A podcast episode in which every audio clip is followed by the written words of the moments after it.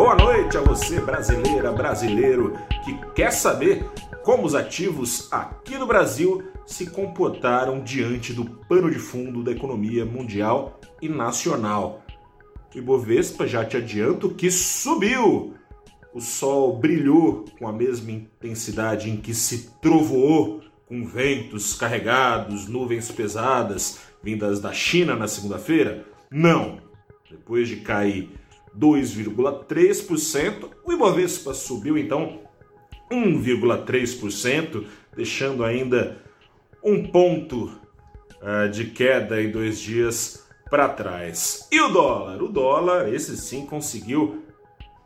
Não subiu muito mais do que caiu, mas apagou, estancou, 0 a 0. O dólar voltou ao patamar dos 5,28 em que começou a semana, depois de uma queda aqui no Brasil de 0,9%. Começando pela economia mundial, é o que principalmente é, tocou o coração dos investidores que foram ao mercado nessa terça-feira, no mundo todo e aqui no Brasil também, tocou especialmente noticiário chinês, a Evergrande. Você já ouviu falar? É um nome que você deve é, começar, se já não começou, a ver com maior frequência no noticiário financeiro, pelo seguinte: essa segunda maior incorporadora de imóveis da China, segunda maior economia do mundo, tá na bancarrota, tá devendo dinheiro, nada menos do que 300 bilhões com B de bola de dólares aos seus credores, não tem dinheiro para pagar e o governo de Pequim não vai estender a mão, já disse que não vai socorrer ninguém não. Diante disso, o mercado na segunda-feira foi tomado por um medo de um efeito contágio que fizesse eh, os bancos eh, também irem à bancarrota, os investidores colocaram dinheiro lá, ficando a ver navios irem quebrando em sequência. Esse medo, ao que parece, pelo menos por enquanto, foi superado. A bem da verdade, ainda que o governo de Pequim não venha socorrer a Evergrande, é de se imaginar que um governo que controla com mão tão pesada a sua economia não vá deixar tudo ir para o vinagre. Se não socorrer a Evergrande, deve socorrer os credores, né? Não vão deixar, não vai deixar, é, ou seja, essa quebradeira se espalhar pela economia chinesa, coisa e tal, e para todo o sistema financeiro mundial. Portanto, foi tirado da frente esse temor de repetição da crise de 2008, né? A crise da bolha imobiliária nos Estados Unidos, em que um credor deixou de pagar o outro e o outro deixou de pagar o um colocando todos os países do mundo em recessão. Com isso, reação então de investidores indo às compras, catando os cacos e caçando descontos no mundo todo. Falando agora de Brasil, aqui no Brasil foi permitido também é, que se trocasse a chave do apetite ao risco, da aversão para o apetite, por ventos vindos de Brasília. Estiveram reunidos pela manhã o ministro da Economia, o senhor Paulo Guedes, o senhor Arthur Lira, que é presidente da Câmara, e o senhor Rodrigo Pacheco, presidente do Senado. Deram um jeito de não dar calote em precatórios para pagar o Bolsa Família turbinado prometido pelo presidente? Não deram um jeito. Seguem dizendo que tudo será feito dentro do teto de gastos, isso em 2022. Para 2021 já veio aquela solução meio esquisita de subir o IOF.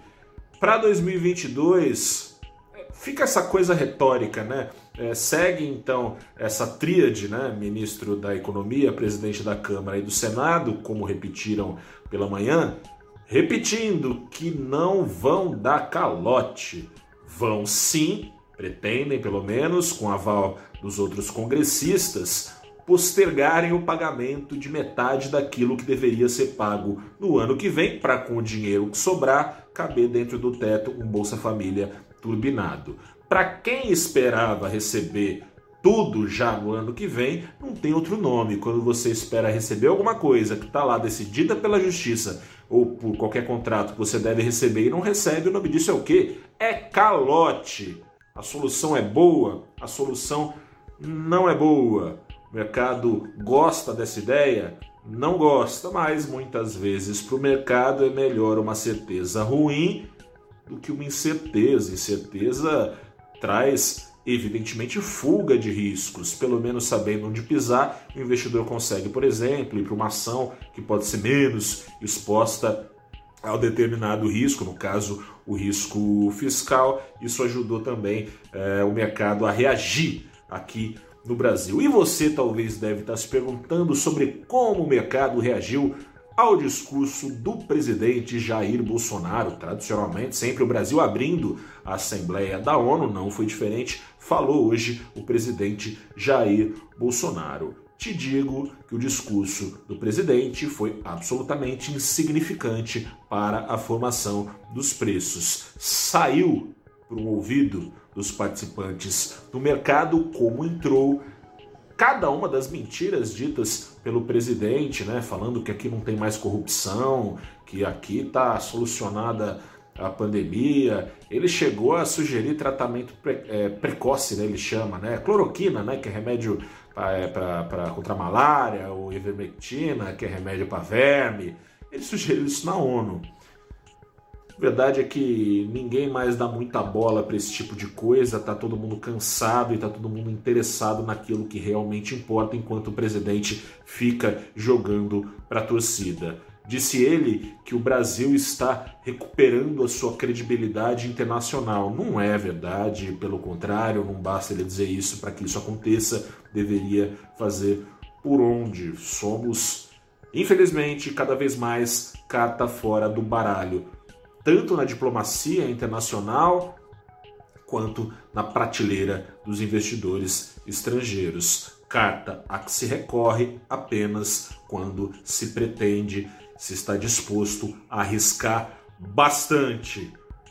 Não é à toa que enquanto os emergentes têm patinado nesses dias mais turbulentos na cena internacional, o Brasil tem se estabacado a bolsa brasileira, caído muito mais do que a média dos índices emergentes. Não é por acaso que essas coisas acontecem com o mercado acionário e também com o dólar muito mais caro no Brasil na comparação com economias uh, em pé de igualdade com a brasileira. Enfim, Amanhã é outro dia. Eu sou Gustavo Ferreira, repórter do ValorInvest.com. Fico por aqui. Forte abraço. Volto amanhã. Me cuido daqui. Você daí. A pandemia não acabou. Tá acabando. E a gente se cuidando ajuda a acabar logo logo. Grande abraço. Até a próxima e tchau.